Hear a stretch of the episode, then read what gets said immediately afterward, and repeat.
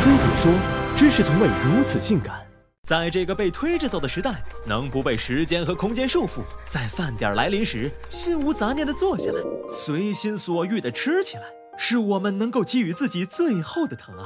在这个时代，吃饭已经超越了我们所赋予它原有的含义。在这个时代，吃饭被上升到了哲学的层面。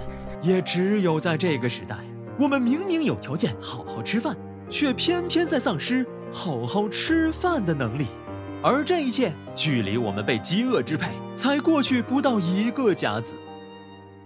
我们这一代人稀里糊涂过了二十多年包吃包喝的日子，一朝踏入社会独立生活，才知道一日三餐吃什么是远比生活本身更沉重的课题。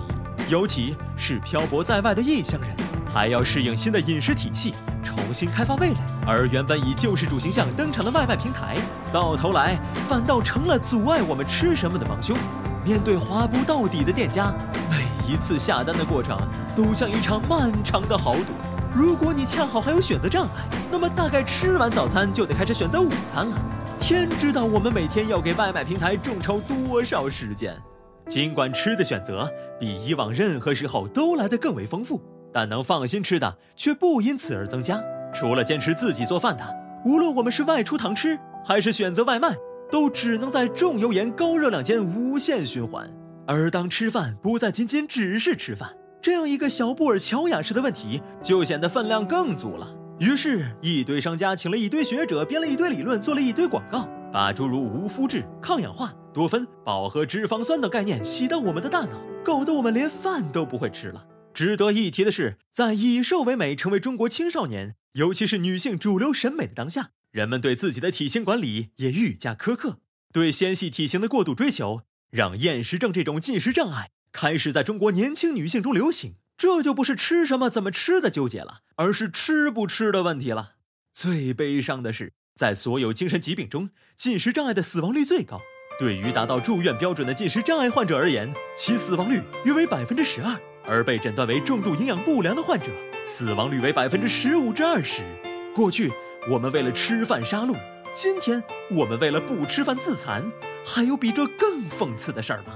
当然了，对于吃饭这件事儿，还有一个问题同样直击人心，那就是跟谁吃。这个问题说白了，其实是跟谁吃都行，就是不能一个人吃。因为一个人吃饭看起来不合群不说，还没劲。